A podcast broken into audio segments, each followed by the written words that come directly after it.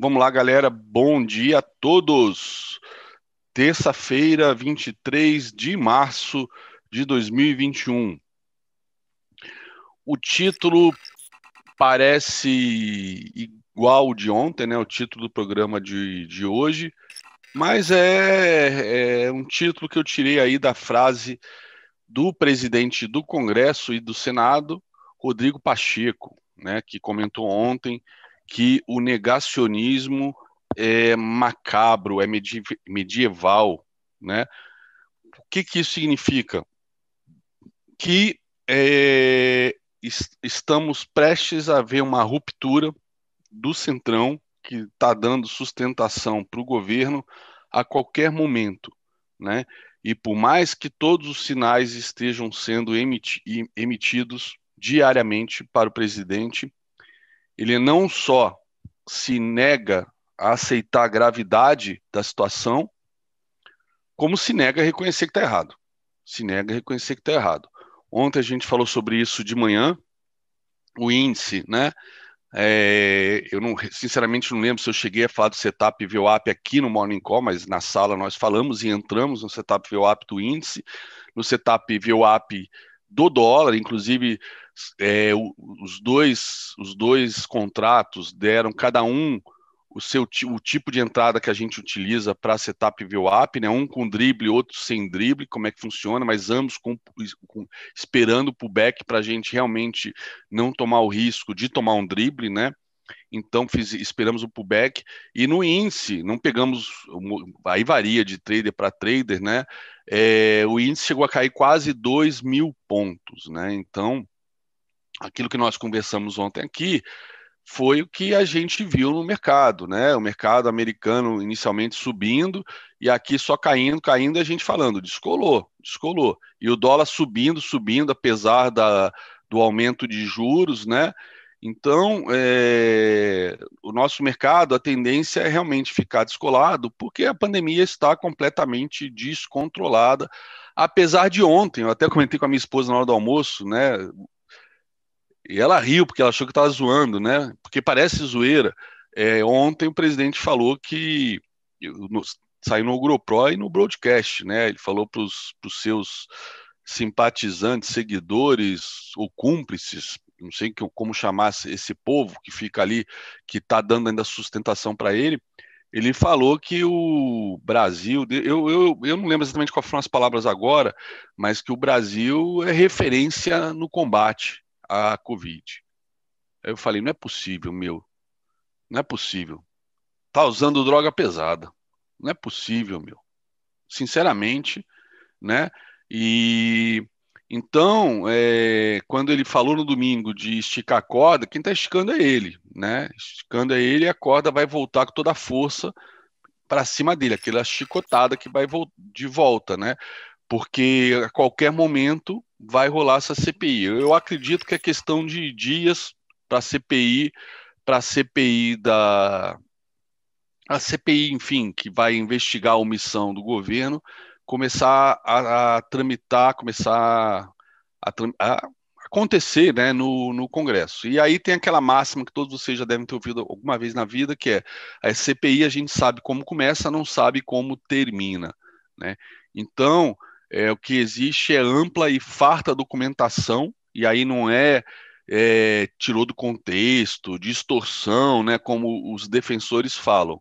Está lá falado, gravado em live, todos os erros cometidos, os erros criminosos cometidos. Eu falei que eu não queria entrar no lado de opinião e ser mais informativo, mas eu entendo que isso é uma informação, é fato, é erro criminoso na gestão dessa crise é erro criminoso. Então, é, isso acontecendo, agora vamos para o lado financeiro, vamos esquecer isso, acho que todo mundo já sabe, né? Está escancarado nos jornais, né? É, o colapso nacional aí da saúde, inclusive de redes privadas carésimas como como Einstein Sírio, com risco aí de ficar sem medicamentos, não é nem mais sem leitos, é sem medicamentos para entubar, de repente sem oxigênio, a Ambev se predispondo a, a virar uma fábrica inteira né, de engarrafamento de bebida para engarrafamento de oxigênio, ou seja, iniciativa privada né, assumindo as funções do Estado. Então, É, isso aí está amplamente sendo divulgado. É, só que tudo isso que eu estou comentando vai trazer muitas incertezas adiante. Né? É, não é hora também de fazer aposta de que isso vai acontecer amanhã ou depois da manhã. Ontem mesmo o índice, depois de cair 2 mil pontos, subiu 1.500 pontos com anúncio aí do com anúncio não, com, com, com, a notícia no que saiu no Washington Post de que a equipe econômica do Biden está trabalhando com um pacote de 3 trilhões de dólares para estimular a economia no longo prazo. Então, foi aprovado 1,9, viria mais 3, já são 5, né? Com o que saiu ano passado, que foram 4, já estamos falando aí de 10 trilhões de dólares, né? De injeção de dinheiro. E o dólar, apesar disso tudo, né, o dólar sentiu isso ontem, caiu, assim como o SP subiu, mas o dólar hoje explodindo para cima de novo, explodindo, subindo forte o DXY agora, tá? Então, é, mercado financeiro, né, o, o import... não adianta você estar tá certo se errar o time. Se você estiver certo, mas errar o time, você errou. Ponto. Então não adianta agora também a gente fazer apostas nesse cenário de incerteza. Só é importante a gente se ligar que existe esse cenário e a gente, como trader, e aí parece meio meio escroto, né? Mas a gente tem que ganhar dinheiro com isso. A gente tem que ganhar dinheiro com isso.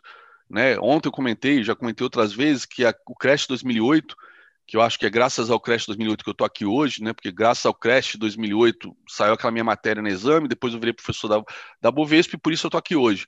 Foi um Crash para mim maravilhoso, eu fiquei feliz da vida, eu urrava de alegria a cada, a cada circuit break, a cada dia de queda forte. O de 2020, ganhei dinheiro pra caramba em março com aquela queda, mas foi um crash que, sabe, me deixou eu não, eu não tava fel feliz né, com aquele crash. Por quê? Porque, pô, antes eu estava ganhando dinheiro, tudo bem, pessoas ficaram desempregadas, perderam residências, mas estava ganhando dinheiro em cima das lambanças dos bancos, né? Agora, você ganhar dinheiro em cima de gente morrendo é a coisa mais, para mim, horrorosa que existe. Mas é a nossa profissão, né? É a nossa profissão aproveitar as oportunidades, tentar esquecer um pouco o que está acontecendo, todo esse drama social, sanitário que a gente vive e aproveitar para ganhar dinheiro. Mas não é hora ainda de fazer apostas. Mas o importante é como ontem é, a gente, por exemplo, quando a gente perceber que realmente tem um news flow bem negativo específico para o dia de hoje, para o dia de hoje, esperar o trigger, por exemplo, de venda no índice ou o trigger de compra no dólar, e tentar carregar a posição o máximo possível. Ontem mesmo, apesar de eu, estar convicto da, da venda, eu vendia, caía um pouco, eu vendia, né, ia piramidando conforme caía, aí conforme subia eu ia zerando, eu zerava tudo, voltava a cair, eu, eu vendia tudo. Às vezes a melhor estratégia é, deu o trigger ali, por exemplo, na VWAP ontem, vender, sei lá, e segurar até o último alvo de FIBO, às vezes ontem foi no terceiro alvo de FIBO do setup UAP e depois foi quase no terceiro dos 60 minutos, quer dizer, 2 mil pontos, né? Então, usar um outro trailing stop, uma outra técnica para tentar tomar risco só uma única vez. Uma coisa que eu sempre falo é qual a diferença de um cara que faz mil pontos com uma operação do, né, de outro que faz mil pontos com 10 operações, com a mesma, mesma quantidade de contratos né? É, primeiro, tem um custo aí. Coitagem hoje para a gente é de graça, mas tem o custo aí é, dos emolumentos, né? Que você paga mais vezes, mas é irrisório, vai. Vamos pensar no, no, no financeiro mesmo. Financeiro você ganhou a mesma coisa. Só que quem ganhou mil pontos numa única operação tomou risco uma única vez, o negócio andou, protegeu já numa região de lucro, relaxa, relaxa, curte a jornada o cara que tomou, o cara que fez 10 operações, mesmo que ele tenha acertado as 10, ele tomou risco 10 vezes. 10 vezes tomando risco, tá? Então, o, acho que o mais gostoso quando a gente está fazendo day trade é quando a gente sai da zona de risco, de stop, de perder dinheiro e relaxa. Né, porque a gente trabalha no mercado alavancado. E aqui no nosso caso do projeto é muita gente iniciante, muita gente que está nervosa, ansiosa. E a melhor coisa é baixar essa ansiedade e relaxar, e relaxar. Então, nesses momentos de incerteza, quando a gente e a gente vai preparar vocês para isso diariamente aí no Morning Call, como foi ontem, a gente viu uma entrada, relaxa, viu uma entrada, entra. E relaxe, vamos tentar surfar o maior movimento possível. E não vamos ficar nessa de que já subiu muito e já caiu muito. Isso não existe em cenários de estresse, tá? E a gente até ter a população inteiramente vacinada é o que a gente deve mais ter. Até porque além do drama sanitário, a gente está em vias de começar mais um drama político, mais um drama político é, na nossa frágil democracia. Democracia, eu acho que na verdade é até forte democracia, no, nosso frágil governo, que vai aos poucos perdendo toda a legitimidade e toda, todo o apoio, todos os aliados. E talvez a percepção do presidente seja essa, que é irreversível esse cenário e que agora é se agarrar com unhas e dentes aos militantes para, se não for impedido, tentar chegar ano que vem, por exemplo, num segundo turno, e aí sim aproveitando a bipolaridade de sempre, bipolaridade não, a polarização de sempre, é, provavelmente vai alguém de esquerda com ele tentar ganhar um segundo mandato dessa maneira. Eu acho que ele deve estar pensando dessa maneira porque as mentiras que são faladas, né, que ele sabe que são mentiras, como por exemplo a fala do, do diretor da OMS, que ele deturpou, ele sabe que deturpou a frase, ele sabe que ele está falando uma mentira, mas ele insiste e apesar de todos os sinais da carta dos economistas que ele fala que ele encontrou dois economistas que já foram ligados ao PSDB e falando, isso aí estão atacando meu governo. Tem, tinha que atacar o vírus, não meu governo. Porra, é, viramos um país maluco, né? E ainda tem uma questão aqui que vai dar, pode dar render pano para a manga, é, será que vai ser criado o Ministério da Amazônia? Quando me contaram ontem isso aqui no chat da sala, eu falei, vocês estão zoando, né? Pare, isso é fake news, alguém plantou isso para prejudicar o governo, é fake news. Eu falei, não, não é, saiu na CNN, e é verdade. Então hoje. André, temos... quem é o ministro da Saúde? Só para eu saber. Cara, o ministro da Saúde, eu acho que é o Covid-19. Ele que está dando a pauta, a agenda aqui. Não tem ministro. Cachorro, cachorro sem dono não mandou o outro embora e não, e não impulsou o outro ainda, né? É, um precisa ter foro privilegiado para ser demitido e o outro precisa se desvincular das suas empresas para ser funcionário público, né? Enquanto isso, ontem fez uma semana que foi anunciado o novo ministro. E aí, com isso, o novo ministro não faz nada, o velho também não faz nada, e a coisa está num cenário assim de, de caos total. É, vexame internacional, não tem o que dizer. Vexame internacional. Vexame internacional.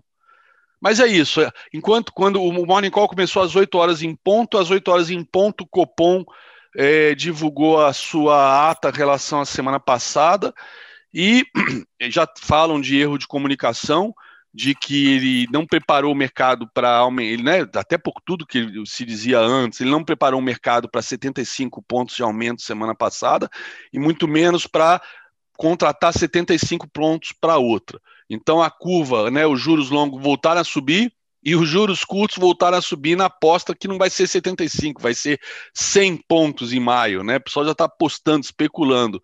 Então vamos ver o resultado dessa ata de hoje, o quanto vai gerar de especulação. Acho que ela deve dar o drive aí inicial da abertura dos futuros, tá? Do DI, do dólar e do índice. E se, se tiver tempo, não sei, eu acho que não, o Zé não consegue dar uma olhada agora, depois da, dele falar a agenda do dia, se ele, eu não sei se ele consegue passar os olhos por cima para comentar no fechamento um pouquinho da ata. Se der, deu, se não der, ele comenta amanhã no Morning Call. Eu, eu, eu posso dar uma comentada aqui enquanto está falando? ah, então beleza. Flash, Show de bola. Eu estava enrolando aí 15 minutos para isso, para você conseguir dar uma olhada. Então, então aqui, toca, aqui toca aí. É, Pode vou, tocar. Vou, vou, fazer um comentário rápido, porque eu estou vendo flashes aqui, né? Então, eu estou pegando aqui dos principais pontos. Mas um ponto que vou falar os pontos que eu, que eu peguei aqui, né? O cenário do Banco Central para a inflação esse ano, como a gente já havia comentado, está em 5%, né? O teto da meta é 5,25, ou seja, bem próximo ao, ao teto da meta, né? A meta é 3,75, né, com um ponto e meio para cima ou para baixo. Então está bem próximo. Então, na visão do Copom, esse aumento maior do que esperado é, visa ou não o estouro da meta. Tá? A, a chance de estourar a meta estava é, muito, muito mais para estourar a meta do que voltar para a meta, então ele decidiu fazer esse aumento acima do que o esperado. Tá? Na, na ata, ele fala que o próximo aumento deve vir na mesma magnitude desse anterior, ele deixa claro, tá? e ele, ele põe só uma ressalva que, que pode mudar essa condução de política monetária, pode mudar caso tenha alterações muito grandes nas projeções ou balanço de riscos, né? Então, se, se mudar alguma coisa em relação à inflação ou a questão fiscal, balanço de riscos, quando ele, quando ele fala balanço de riscos, ele quer ele está falando mais no risco fiscal.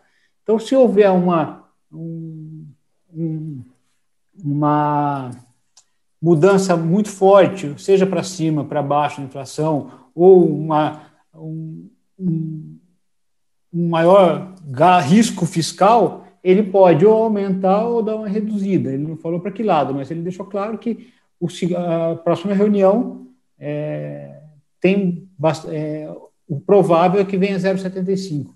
Tá? Ele falou também que agora tem três alicerces, os quais eles vão acompanhar, que é a atividade econômica, tá? balanço de riscos, né? como eu falei, balanço de riscos aí, riscos fiscais, tá? e projeção de inflação. Então, ele estava, até então, até ele colocar isso na ata, ele estava trabalhando com dois pontos, que era o balanço de riscos e projeção de inflação. Então, agora ele colocou mais um, que vai ser monitorado de perto, que é a atividade econômica. Tá? Então, é, pelo que eu vi aqui na, na, na ata...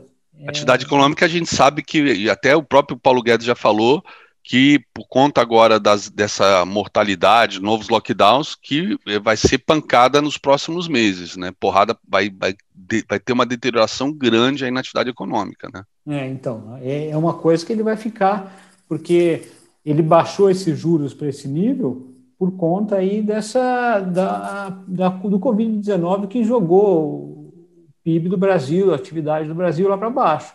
Então, mas se, se ele está falando de atividade econômica, ele vai monitorar e está explícito na ata, e a gente sabe que pô, a coisa só tende a piorar, ele vai segurar os aumentos. Ele pode até dar esse novo aumento em maio, continuar esse choque de juros, mas depois ele vai segurar a onda, né? Não vai nessa linha de 75, 75 até ah, final então, do ano. Não. Ele, ele falou no, no curto prazo que na próxima reunião 75, a não ser que o balanço de riscos ou projeções de inflação mude drasticamente, né? ah, mude okay. consideravelmente, tá? E, e, e, vai agora esperar para a gente começar a ver esses, esses índices de atividade econômica, tá? É, produção industrial, vendas no varejo, é, eu a ver... de PIB, BCBR, essa, esse, esses indicadores todos. É, Estou vendo aqui foi... também os flash, ele está comentando que, a, que ele acredita que a, que a reversão econômica vai ser seguida por outra recuperação rápida, né? Apesar de ele acreditar nessa reversão, acredita numa recuperação rápida também na sequência, né? É. Então, o, o, ponto que eu consegui pegar rapidamente aqui é essa questão de 0,75 é, quase certo que vem na próxima, né? E, e a e a ficar de olho aí nas projeções de inflação, principalmente na esse cenário que ele traçou aí da, do IPCA para esse ano em 5%, foi com base em dados do Boletim Focus. Né? Então, ficar de olho nas projeções de inflação do Boletim Focus, se, se eles vão dar uma segurada nessa alta, né? porque, é, como a gente tem acompanhado, está cada vez mais as projeções indo para subindo, né? indo para cima, e, e e ficar de olho aí nesses dados de atividade. Mas pelo que eu li, pelo que eu vi, mais ou menos, que eu vi por cima, 75 é como certo já. Mas eu, eu, eu, me surpreendi agora lendo o noticiário, agora antes do Morning Call, o pessoal comentando que, é, a, a, no caso a Rosa Riscala, né, comentando que o, já, a, os, os players, os traders, os analistas já estão apostando em 100 pontos para maio. É, né? Então, o, você, che, che, você, você, viu isso também na curva de Não, juros? Aqui, aqui na, na curva de juros eles deram uma, deram uma mega puxada, né? Provavelmente já é, essa curva de juros Ela não está entre 50 e 75, mas ela está entre 75 e 1. Então já começa a ter apostas. Aí aos, ao, longo do, ao longo dos próximos 45 dias, quer dizer, 45 dias menos uma semana, né, ao longo dos próximos 45 dias, isso vai oscilar e conforme vai se aproximando de 1, as probabilidades de aumento de 100% aumentam, não necessariamente significando que vai sair 100% não, perdão, 100 pontos. É, a probabilidade aumenta, não significando necessariamente que ele vai dar 100 pontos, né? É, não, não, não, não diz, é, isso daí não, nessa, não é necessário, a gente vai ter que agora acompanhar a evolução né, dos dados que a gente vai ter, é a próxima reunião do Copom agora é em junho, né? Então a gente vai ter que acompanhar esses Não, próximo, dados. próximo em maio. Maio. Em maio, né? Perdão, perdão, perdão. É 5 e 6 de maio, se não me engano. E... É isso aí. Pô, então... excelente, excelente. Que bom que você deu, conseguiu dar uma olhada para passar para a galera essa, essa, essa, essa visão né, do que, que o Banco Central está vendo. É óbvio, como a gente sempre fala, isso no day trade não, não, não faz tanta diferença, mas a gente que está operando, né, a gente, o Zé que já é, trabalhou em tesouraria e eu que já faço isso também, só futuro já são 16 anos, é, a gente consegue, né, com essas informações, a gente consegue na hora que a gente vê os movimentos de DI, aproveitar, né, tem correlação legal com dólar, com índice, dão trades muito muito bacanas, né? Ó, inclusive no, no flash que eu peguei aqui, ó, seguindo a mesma lógica né, dos balanços de, de risco e projeção de inflação, aí com, com grandes riscos de estourar para cima, né, que o cupom avaliou adequado ajuste de mesma magnitude em próxima reunião. Então. Engraçado que tinha gente já trucando que, tal, que ele não ia dar os 75, que era só tipo um blefe, e agora já ao contrário, né? Já estão apostando nos 100 pontos. É, é, o mercado é bipolar, né? Baseado nas notícias, no que vai saindo de indicador, pandemia, etc. É, é, é bem interessante isso. Inclusive, a gente tem. É, saiu agora um número de inflação da FGV, o IPCS. Né, a, gente tá, a gente tem acompanhado desde. Desde ele faz primeira quatro semana, segunda, terceira quatro semana e o fechamento do mês, né? Um 0,3, né? É, ele começou, se eu não me engano, cara, se não me falha a memória, ele começou em 0,20 alguma coisa. Daí, a semana passada, foi para 0,88. E, é, e, e, o que foi divulgado hoje, nessa terceira quadra de semana, está 1,03. Ou seja, você recebeu uma tendência de alta e uma aceleração, né? Outro pra ponto esse, Para esse mês, né? É. IPCA 15 ponto... amanhã, né, Zé? O IPCA 15, putz, de cabeça agora não sei. Acho que é amanhã, acho que é quarta. Acho que é amanhã. Uma coisa também para ficar de olho agora, é, a gente viu no IPCA a questão do, do, das contas de energia, né? A questão de energia que deu uma desaceleração no último IPCA, o IPCA veio mais alto, mas o, o módulo energia deu uma desaceleração. E está se cogitando a adoção da banda vermelha, né? Ixi, é, puxa mais ainda, de, né? Daí vai, vai, vai dar porrada. Vai dar porrada aí. É, a menos que o Bolsonaro bote o dedo nisso, como ele comentou, né, de, de usar algumas reservas aí para investimentos, etc., para reduzir o custo da energia. Chegou a comentar isso lá atrás. Ah, na época do estresse aí com Petrobras, a Eletrobras também entrou no bolo aí. Bom, é, de qualquer maneira, você vai comentar a agenda ainda? Dá falar, vou falar ah, então da, das bolsas e rapidamente falar de agenda. Bom, vamos lá, pessoal, para não se estender muito. Vamos começar com o mercado do Pacífico, tá? O mercado do Pacífico fechou os principais índices em terreno negativo, tá? É, é, é esse mau humor veio devido a sanções que os Estados Unidos e a União Europeia anunciaram contra a China, tá, por supostos abusos de direitos humanos contra umas minorias étnicas.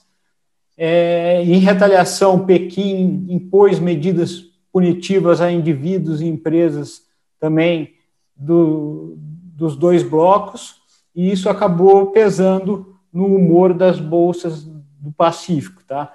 Na China, Xangai fechou em queda de 0,93, Shenzhen fechou em queda de 1,13, Tóquio fechou em queda de 0,61, Hong Kong fechou em queda de 1,34, Coreia do Sul fechou em queda de 1,01. Na Oceania, a bolsa australiana fechou com ligeira queda de 0,11. Na zona do euro, as bolsas na zona do euro. Bolsas na zona do euro também trabalhando no vermelho os principais índices. Tá? Grande preocupação que está na região é a terceira onda de Covid. Tá? A Alemanha anunciou uma extensão do seu lockdown para, é, se eu não me engano, dia 18 é, de abril, alguma coisa assim. Eu não. Está me falhando aí. 28, número, mas, 28, é. Então, teve, teve extensão do lockdown na Alemanha e a França está na, na, na iminência aí de anunciar novas restrições, tá?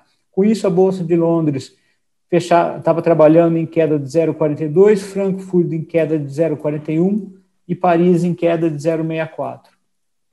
Com relação aos futuros americanos, a hora que eu, a hora que eu peguei aqui, o Dow Jones trabalhava em queda de 0,48, o S&P em queda de 0,45, Nasdaq em queda de 0,22. Então, os principais índices ao redor do mundo aí, todos no vermelho, por enquanto, pessoal. Com relação aos futuros de petróleo, futuros de petróleo em queda, quedas consideráveis, está o WTI trabalhando em queda de, a hora que eu peguei, caía 3,49 e o Brent caía 3,42. Bom, vamos passar para a agenda, né, moçada? A gente teve aí, como a gente comentou agora de manhã, o IPCS da terceira quadra semana, saiu um 0,3 contra 0,88. A FGV também divulgou a confiança do consumidor do mês de março, saiu de 78 pontos para 68,2, uma queda de 9,8 pontos. Tá? Foi divulgada a ata do cupom, como a gente falou, é, às 11 horas, a gente tem o, o leilão de NTNBs, títulos indexados a IPCA, e a gente tem o presidente do Banco Central participando de dois eventos hoje, um às 9h45, outro às 17h30, e às 18 horas é a vez do Paulo Guedes participar de um, um evento também, os dois vão falar e o mercado vai ficar atento ao que eles têm a dizer. Com relação a a agenda internacional, a gente tem é, às 11 horas nos Estados Unidos vendas de moradias novas no mês de fevereiro, a expectativa é uma queda de 5,7, tá? E a gente tem é, a fala de alguns dirigentes hoje ao longo do dia, tá? A gente vai ter às 10 horas da manhã um dirigente regional do Fed falando, às 13 horas da tarde, às 13 horas da tarde, que é o mais importante, a gente vai ter o presidente do Banco Central americano, Jeremy Powell, falando, tá? e junto com ele a, a secretária do Tesouro, do Tesouro, a Janet Yellen, falando é, na Câmara dos Representantes, na Câmara dos Deputados.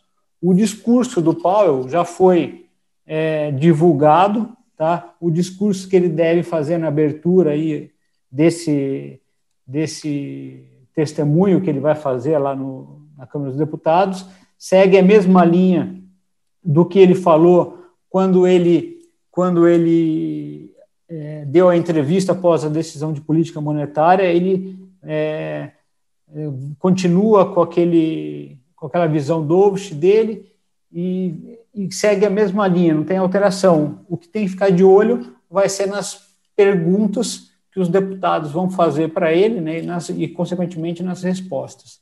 Tá? E a gente vai ter mais dois dirigentes do FED falando às 14h25 e às 15h45.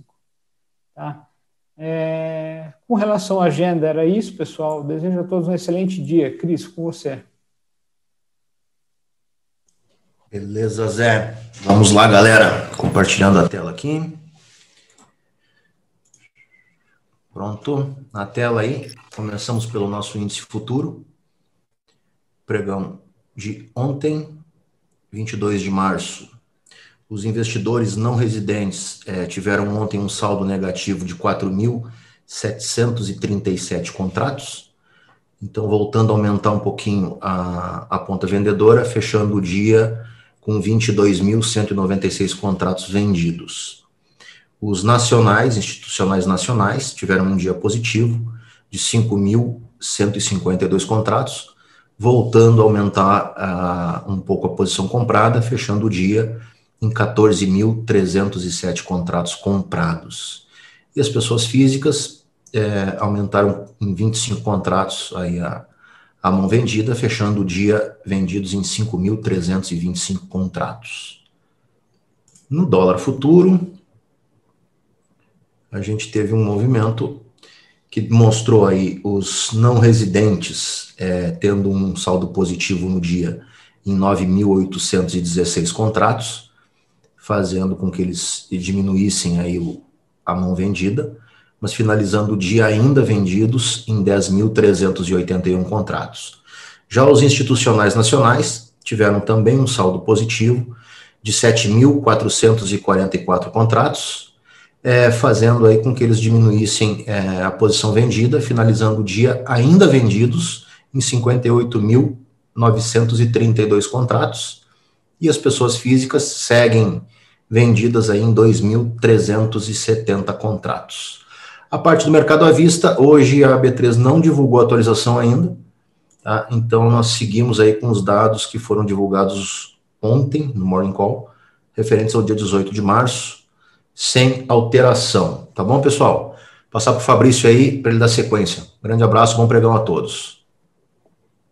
Bom dia, pessoal, bom dia.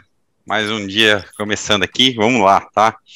É, agenda, no, o foco da agenda aí, na verdade, na fala do Paulo, era na ata do Copom, do nosso lado aqui, a gente só observa, né, em briga de gigante aí, a gente, é quem sofre a formiguinha, então a gente busca abrigo, né? Vamos lá. É, o mercado ontem, né, reagiu aí meio que contagiado pela, pelo risco geral aumentando da pandemia mundo afora, e principalmente aqui a gente sentiu mais a questão do banco do banco central da demissão do presidente do banco central turco, né? Então impactou o nosso câmbio, impactou nossa bolsa, que acabou descolando lá de fora. Tá? Destaque aí para as aéreas, né, que sentiram mais esse problema lá fora, então caiu meio que em bloco aí, Embraer, Gol, CVC, essas empresas sentiram já bastante a pancada ontem, né. É, do lado aqui, eu comentei de, de manhã com vocês também a questão de uma notícia que tinha saído na imprensa no final de semana sobre o Banco do Brasil, né, que é a questão de, da, da, da, insatisfação com a indicação do Fausto Ribeiro.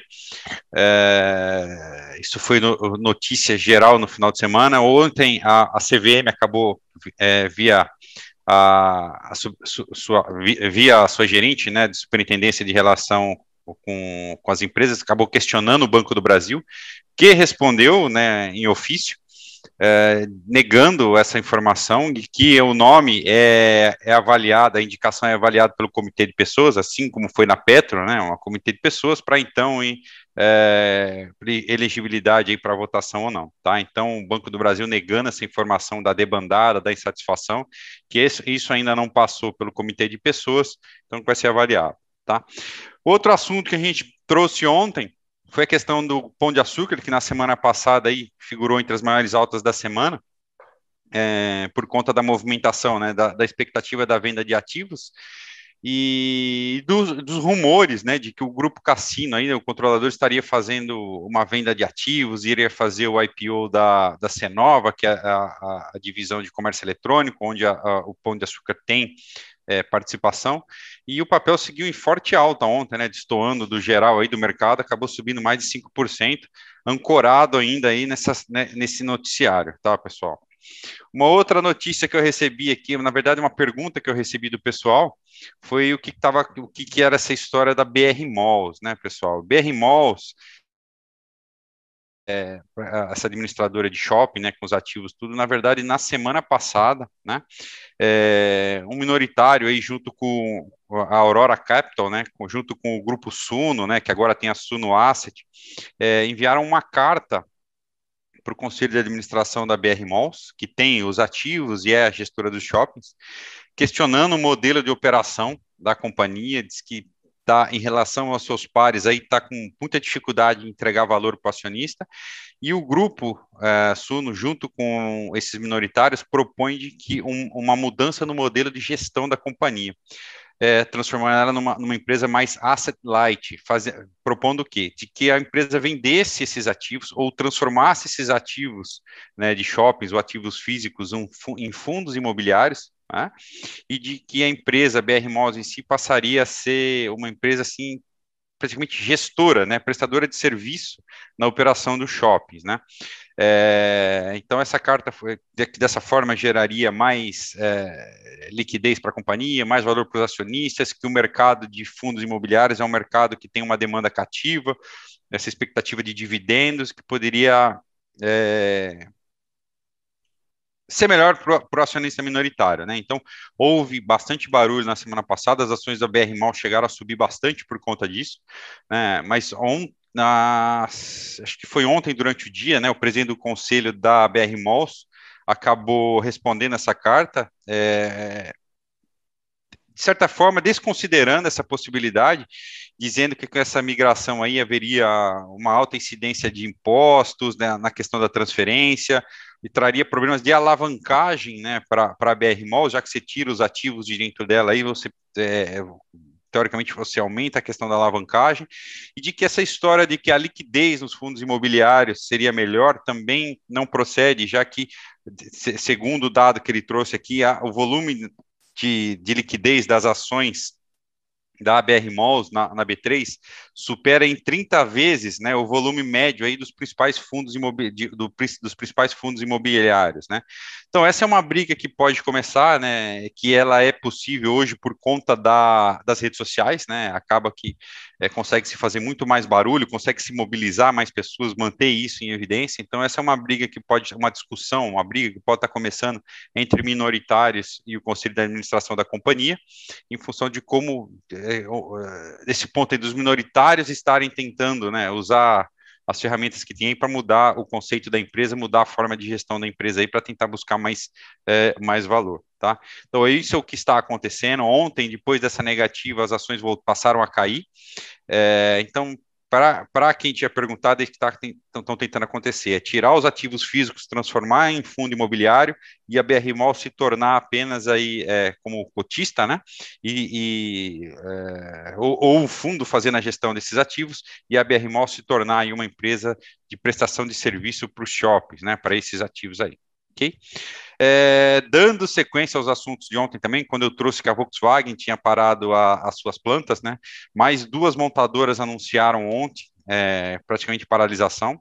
A Scania anunciou que vai parar ali no ABC até dia 5 do 4 a produção de caminhões, tá? E a Volvo, lá em Curitiba, que vai reduzir em 70% também a, a produção de caminhões, né? E as duas usam o mesmo argumento, por conta aí da instabilidade na cadeia parte da, da dificuldade na obtenção de matéria-prima, como eu comentei ontem, e também com o aumento de casos de Covid aí dentro de seus quadros funcionários. Então, a empresa juntou as duas condições para tentar preservar os funcionários para uma possível volta aí, ter, conseguir ter todo mundo pronto para trabalhar, tá? Então, de novo, isso acaba afetando as economias, acaba afetando pequenos negócios que, que orbitam, né, é, em torno aí dessas grandes montadoras, tá, pessoal?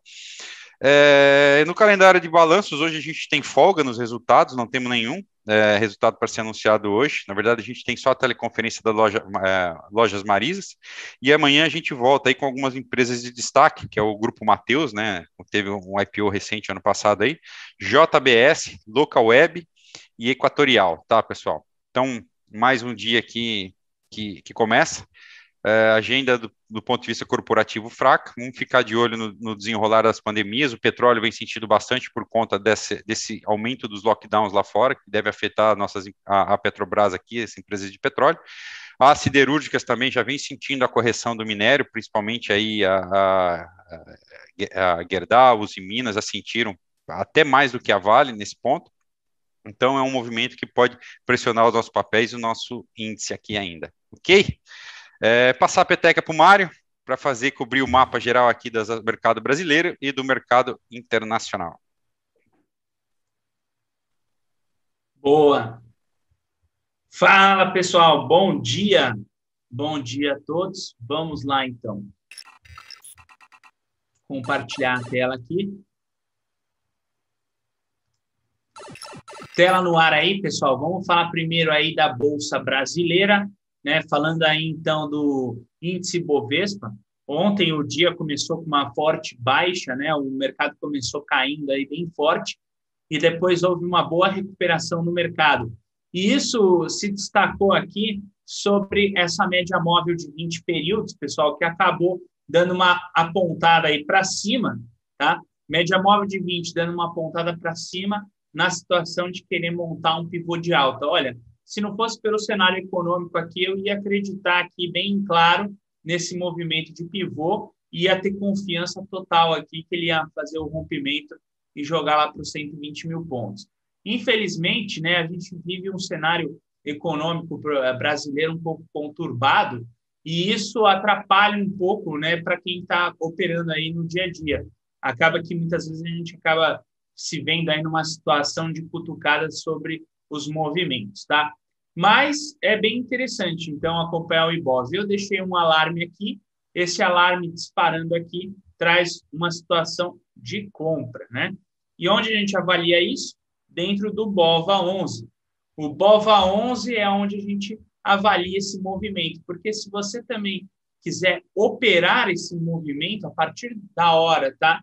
Que o mercado te der esse movimento de entrada, se você pode estar fazendo sua entrada dentro do BOVA 11. Então é bem interessante, tá, pessoal? É, falando de ações que se destacaram, ontem nós tivemos uma ação se destacando que é a Vamos 3. Vamos 3. Se destacando aqui no movimento do mercado, tá?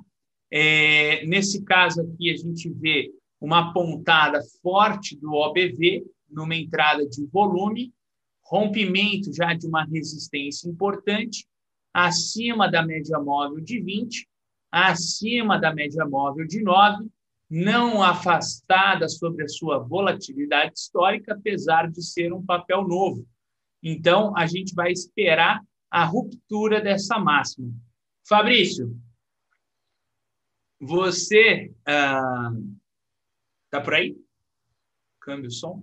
Oi, Mário, Mário, Mário, Mário, voltei. Oi, perdão, perdão. É, um, fazer, te fazer uma pergunta. Você, assim, chegou a acompanhar alguma coisa da Vamos não, assim, Mário, não, é um setor que eu não acompanho, setor de logística, né? Ele é, na verdade é uma divisão, né? Foi uma, uma cisão aí do grupo da controladora JSL, né?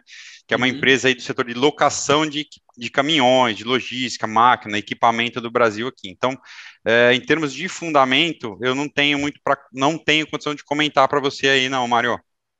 Não, tranquilo, então, tranquilo. Bom, uh, em todo caso aí, tá, pessoal? Ela se destacou. Outro papel que se destacou para a gente foi Itaúsa. Itaúsa se destacou para um contexto aí de swing trade, né? Não tem muito OBV por enquanto, a gente está esperando até um pouco mais de OBV, mas no caso aqui, ela chegou a romper uma resistência, produzindo topos e fundos ascendentes, e a média móvel de 20 nesse exato instante virou, né? Apontando aí para cima, e nós temos um candle híbrido, o nome desse candle é um candle híbrido, quando ele tem metade dele certinho é composto de cauda e a outra metade composta de corpo. A ruptura dessa massa. Ah, o, o Mário, só para alinhar então com a galera da, da, minha sala também, eu chamo esse candle de engraçado, né? A gente, a gente observa os mesmos candles e aí a gente dá uns apelidos, né? Cada um dá o seu apelido, mas é a mesma leitura sempre, isso que é interessante. Eu chamo esse candle candle de empate, por quê? Porque é, a gente tem uma, uma sombra e um corpo do mesmo tamanho, né? Então a sombra diz uma coisa, o corpo diz outra, ou seja, a sombra foi uma pressão de venda, a, o corpo foi uma pressão de compra, e aí eu falo que é um queno de empate que a gente tem que esperar desempatar para saber o que a gente vai fazer. Pô, show de bola. Não, então vamos, vamos alinhar para ficar parecido. Queno de empate aí. Não, pessoal, não, não, tá? usa, usa o teu termo, mas é legal que a, as leituras são parecidas, né? Você, você te chamou a atenção esse tipo de candle, e eu uso ele muito no day trade também, às vezes até como trigger de entrada, né, o rompimento de um dos extremos, eu achei interessante você ter observado que a ponto de batizar ele com nome, né? Porque provavelmente eu te cortei, até peço desculpa. Provavelmente você deve ter alguma, é, se fica esperando algum evento a partir dele na sequência, não é isso? É, ele tem a mesma característica para uma barra elefante, porque no fundo, como a, a, a sombra dele foi eliminada num formato aí de, é, de engolfo, né? Sei lá, um Bull 180 embaixo na sombra, e aí depois com o corpo. Então, ele vai no mesmo formato de uma barra elefante, o rompimento da máxima que gera contexto de entrada. Por isso, uma barra híbrida. Alô? Oi, não, não, sim, sim. Ah, show de bola. Bom, então vamos continuar. Então, ó, pessoal, candle de empate aí, o candle híbrido, né, chamando atenção sobre o movimento de Itaúsa, tá? Marião, posso dar um pitaco aí? Bom, Pode. como Itaúsa é mais de 90% aí Itaú no resultado, né? Itaú não tem essa mesma configuração nesse momento? Só de curiosidade, Sim, vou, vou mostrar o Itaú agora. Ó, Itaú também, tá? Itaú, no caso, tá? Só para alinhar com o pessoal, nós fizemos uma entrada no Itaú no dia 17, porque ele foi um pouco mais antecipado o movimento do Itaú, e a gente está esperando aqui próximo de um alvo dele. Esse alvo tá, pessoal? Só por curiosidade aí de todos, ele foi traçado um alvo de três pernas aqui, pegando este fundo, este topo e o pullback, né? E aí eles espelhado para cima. Então, a gente colocou aqui média móvel de 9 apontada para cima, 20 apontada para cima, 200 apontada para cima, e dentro da volatilidade histórica, ou seja, ele não está tão esticado sobre a média móvel de 20. Só um comentário aí, de repente, que o Fabrício até pode corroborar. É, por exemplo, Itaúsa, né, que é mais de 90% é Itaú. Bradespar, que é Vale, Goal, que é Gerdau, né, é, são os papéis aí dos controladores. É, não sei se você, Mário, ou até o Fabrício usam eles assim como um LED indicator de que o papel vai andar. Até uhum. porque, não sei se o cara é controlador, ele sabe o que acontece na empresa dele, né? É, eu não sei se dá para chamar isso nem de insider information. Então, para ah. não, não ser leviano, chamar de lead indicator, ou seja, ele antecipa um pouco o que deve acontecer.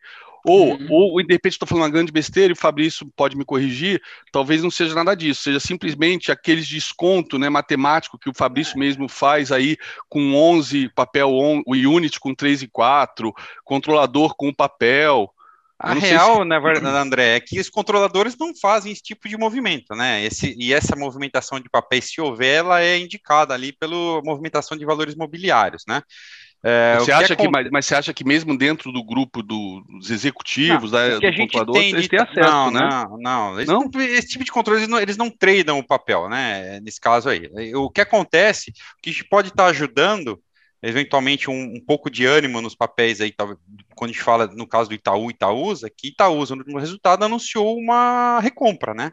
Identificou que mesmo incorporando aí a, a, a Copa Gás, né, a, via Liquigás, é, e os ativos, tudo isso novo que vai vir no resultado agora, é, e o papel ainda em níveis quase de pandemia do ano passado, falou, olha, estamos num nível que não faz sentido, é, um ótimo investimento no nosso papel é recomprar ações, né? Então o Itaúsa está num movimento, os controladores estão no movimento de recompra agora, né? Acho que é até de 4,5% do float. Isso pode ajudar a segurar a cotação, mais a questão do, dos juros aumentando, isso pode trazer um movimento, né? Mas usar eles, independente do, da razão, né?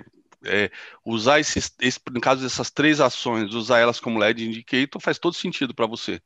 ah, eu, eu, gosto, eu gosto, entendeu? Você, é, principalmente assim, você vê que é, na verdade é mais, é, talvez é mais movimento de pessoa física e mais movimento de fundos fazendo ajuste aí, entendendo o upside, do que do controlador em si, entendeu? Tá. Vamos então, no momento de encarteiramento. O, indicator seria esse, olha, a família, os controladores começaram a vender. Isso a gente estaria indicado dentro do, da, movimento, do, da movimentação ali de, de, de, ações, né? Divulgado. Mas Porque, nesse por caso exemplo, aí, a compra, de... né? A recompra é um, é um bom indício aí de que os controladores anteciparam alguma coisa e alguns fundos podem estar se posicionando também, né? Porque não sei se o Mário dá para voltar rapidinho. Acho que no caso ah. da Itaúsa, da Itaúsa e do Itaú, Itaúsa rompeu primeiro, foi isso? Não? Não, foi o Itaú. Não, não Itaú, ah, rompeu Itaú primeiro. rompeu primeiro. É, Itaúsa tá é. para romper. Ah, tá. Exatamente. Tá. Eu tinha achado que era o contrário, por isso que eu chamei a atenção para ver se eles eram LED indicator. Nesse caso, então, é. não tem nada a ver. Existe a questão do desconto, é mais por uma ineficiência é, da holding, né? ineficiência, ineficiência tributária, né? Porque ela tem uma carga de despesa com pessoal, com impostos, que carrega isso aí. Então ela reage um pouco, um pouco depois, tá? Tá. É, você sabe que é, a gente teve situação, por exemplo, de trade na Vale, a Vale indicando antes e logo depois vindo na sequência a Brap. Então, uhum. foi uma coisa tipo assim, pô, eu não consegui pegar a Vale no preço ali que eu queria no gráfico, né, no rompimento certinho. Aí muita gente acabou indo para a Bradespar e pegando nela. Já acontece muito isso no swing trade. Mas elas, elas não andam exatamente igual, né? Tem, tem, acho que até nesse movimento tem um desconto, né, Mário? Eu não sei dizer, tem, não tem, olho tem mais. Um desconto, né? mas... Se uma vai 10%, a outra vai 5, 6, 7, eu não é, sei mas essa correlação como é, os, entendeu? Os grandes movimentos tendem a acompanhar, né? Um, uhum. um tendem a acompanhar o outro. Que nem o André falou da Gerdau igual. Bom, tá. nesse caso aí, pessoal, tá? Itaúsa, Itaú, chamando nossa atenção aí no contexto, vamos acompanhar os próximos dias aí com esses papéis. Tá? E falando agora mercado americano. Mercado americano, o S&P, pessoal, é, como a gente viu, fazendo um pullback sobre a sua média móvel de 20 períodos, né? Nós temos movimento de impulso, correção. Então, o que eu acho que desempata aqui no caso do S&P é o fato se de repente ele vier com uma ruptura aí dessa máxima, porque fazendo uma ruptura dessa máxima pode avançar para um pivô de alta e esse pivô de alta pode ser bem interessante aí no caso do S&P. Vamos acompanhar esse movimento, né? Ah, eu acho que ações ali para acompanhar que está bem interessante é a Microsoft, né? Eu venho acompanhando a Microsoft porque nesse contexto dela, tá? Ela já teve uma ruptura da máxima há um tempo atrás aqui, foi bem na, na sua época de balanço, né? E agora fazendo um pullback aqui, mas querendo dentro desse pullback jogar os preços aí para uma região mais positiva. Então, isso me chama bastante atenção. O único detalhe é o OBV mesmo aí da Microsoft. Vamos acompanhar nos próximos dias, né? Eu acredito ainda que é, esse papel ele pode ter uma boa reação aí se o mercado jogar no positivo nos próximos dias, pessoal. Mário, é... eu, oi, deixa, oi? deixa eu interromper essa parte de, de ações americanas para pegar o índice e o dólar aqui para a galera, porque já faltam, faltam só sete Sim, minutos para abertura. já ia terminar tá agora, já ia passar para você aí. Tá. Da minha deixa... parte aí, pessoal, é isso, tá? É, amanhã a gente, a gente bate uma bola maior aí. É, hoje teve a ata do Copom, a gente acabou per perdendo, não, investindo um tempo para comentar Copom, né? E aí acaba e daqui a um pouquinho estamos indo lá para minha sala também. Quem tá, o pessoal que está perguntando o preço teto aí, Itaú, Itaúsa, hoje é o dia que a gente vai calcular aí do setor bancário os nossos preços tetos aí com base no dividend yield esperado. Agora Show. que a gente tem o consenso aí, Bloomberg, tudo, então hoje a gente vai passar o dia, passar amanhã lá fazendo esses cálculos aí. Legal. Espero, espero o pessoal da sala lá hoje em massa, hein? Tá, galera, olha só, o futuro ainda não abriu, o futuro do dólar, tá? No Brasil, mas o futuro do real lá em Chicago está é, tá caindo 2,21. Então, nosso índice, o nosso dólar futuro caindo, nosso dólar futuro, nosso real futuro, né, que lá então é o real futuro, caindo 2,21, ou seja, né, a gente vê o dólar aqui porrando na abertura, até porque, como eu mencionei na abertura do mercado, ó, DXY subindo 0,42, que é bastante coisa, tá? É bastante coisa essa alta do DXY é, para o índice, é, para o índice dólar. E, e, e, o que é surpreendente, né, é que meio que descolou dos próprios yields do Tesouro, né? Os yields do Tesouro corrigindo 3%, tá? Nesse momento, apesar de eu ter falado que o, o, o, o alvo de 161, que foi cravado é, no dia do FED, quarta-feira, era o alvo mais importante, né? Até porque é o alvo que vem lá do fundo da pandemia. Atenção!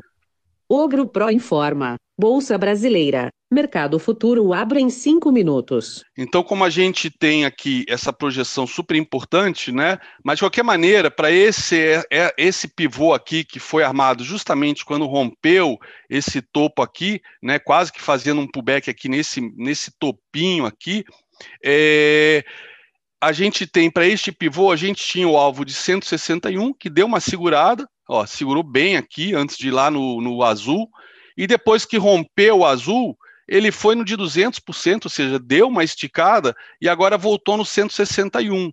Então, eu não sei se a leitura que o mercado está fazendo, né, dessa dinâmica de preço, né, é, e que o FIBO me dá uma espécie de mapa para isso, é de que, apesar dessa queda do, do, do, tesouro, a tendência é clara de alta que ele pode continuar subindo, sei lá, nos próximos dias, e com isso o dólar já está se antecipando, né?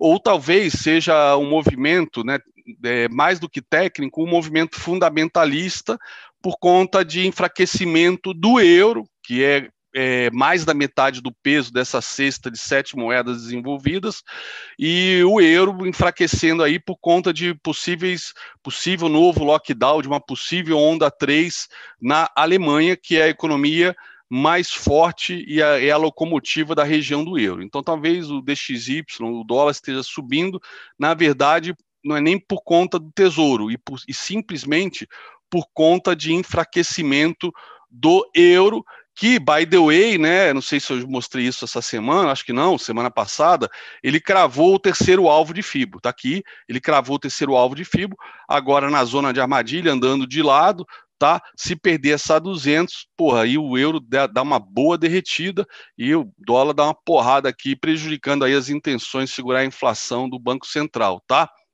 É, petróleo, outra, outro, outro gráfico super importante, né? Petróleo querendo perder este fundo aqui, violou por duas vezes e agora querendo perder com uma queda de mais de 3%, justamente por queda de demanda aí de petróleo é, na Europa, que pode enfrentar o que eles já estão chamando de uma terceira onda, tá? Então esse é o gráfico. IBOV, como o Mário já adiantou, né? A gente teve rompimento desse triângulo, né? Que a, que rompe, faz um pivôzinho de alta, mas realmente para a coisa realmente ficar, ó, a média acabou de virar para cima ontem, mesmo com essa queda aqui.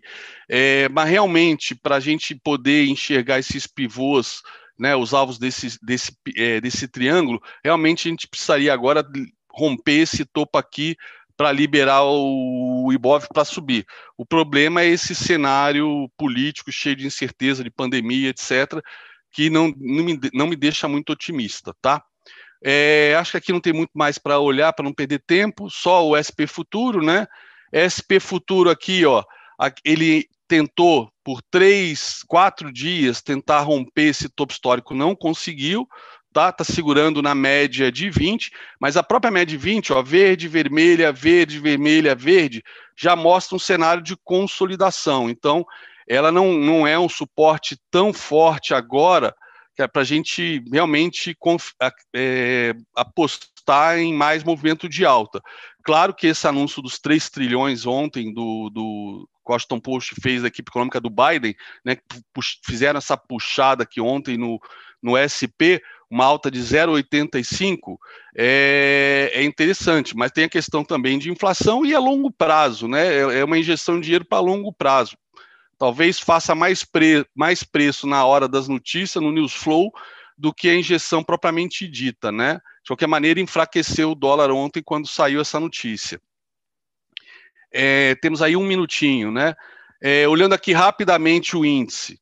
O índice, né? Rompeu LTB, rompeu LTA, FIBO nele. Então, FIBO aqui projetado, tá? Estamos aqui na zona, na faixa de Gaza tem essa LTB aqui que se romper, sugere que vai buscar topo, né? O alvo de ontem, desse último movimento de baixa, a gente foi no segundo alvo e tem aqui um terceiro alvo possível, tá? Que, mas aí romperia a LTB, é, mas tem a, a própria retração branca que eu acho que serve bem para a gente se orientar, tá? Então a gente segue acompanhando e essa LTB, se a gente fizer uma paralela dela, a gente está fazendo aqui um canal de alta, um canal de baixa, perdão, né? Um canal Atenção, bem amplo. Ogro Pro informa. Bolsa Brasileira. Mercado futuro está aberto. Bons trades. Um canal, um canal de baixa, mas de grande amplitude aqui, que dá para se operar de boa aqui dentro, mas que isso aqui nos 60 minutos pode ser o quê? Uma bandeirona, né, para romper e continuar subindo, né? Aquele triângulo que vocês acabaram de ver no IBOV. Mas vamos ver, né? O mercado é soberano, ele vai dizer se realmente isso vai, vai acontecer ou não. Vamos olhar aqui o dólar. É, o dólar. o dólar também, numa LTB, ó, cravou essa LTB ontem. Ontem até eu estava operando comprado no dólar e eu estava, pô, por que que não. Ele faltou alguns pontinhos para o alvo de, acho que de 100%. Tá aqui, foi essa LTB que deu uma segurada nele. Mas de qualquer maneira, ó, dólar abrindo lá no topo, olha que interessante. Abrindo lá no topo, ou seja, setup VWAP para Ih, tá rompendo. Para pensar em venda, tem, a gente vai usar o setup VWAP e compra ID, mas compra, o ideal é ter que romper esse topo aqui, fazer pullback e aí romper para cima. E aí agora, como é de praxe, a gente passa a acompanhar né, pelo setup VWAP, vou até botar só o VWAP sozinho aqui, que é o que interessa agora, tá? É o que mais interessa agora é o VWAP, média de 8,20, não faz nenhum sentido usar ela agora, para a gente ver se vai ter entrada, como teve ontem no índice no dólar, que foi maravilhoso. E aí, é, tendo entrada, faremos aqui, junto com a galera do projeto, os 10%, tá bom? Índice ainda não saiu do leilão, deixa eu botar no setup VWAP também limpo, tá? Cadê o VWAP? VWAP, tem que dar uma arrumada nesses nomes. Classic 2 minutos, é esse aqui. Não, não é. Não é esse. Bom, mas é isso, galera. É... Tá aqui. Fiquem com Deus, uma excelente sessão para vocês. E agora eu sigo aí com, com o time do projeto. E ontem eu dei uma aula super bacana que eu achei bacana, mas na verdade, mais do que bacana, super importante para quem está começando. E essa aula eu vou disponibilizar no YouTube, tá? É um setup emocional obrigatório para quem está começando a operar futuros, na minha opinião. Obrigatório, mas segue quem quer. Mas eu acho que é pelo que eu sei, pelo que eu experimento há quatro anos e meio aí no projeto 10%, se não seguir esse setup, é quase que 100% certeza que é vala para quem está começando no mercado futuro. Vala mesmo, tá? Então, se puderem, é, dão uma assistida nessa aula de ontem para o projeto 10% que eu estou disponibilizando para toda a comunidade, tá bom? É isso aí, galera. Fiquem com Deus, bom pregão, boa sessão, boa sorte aí para todos.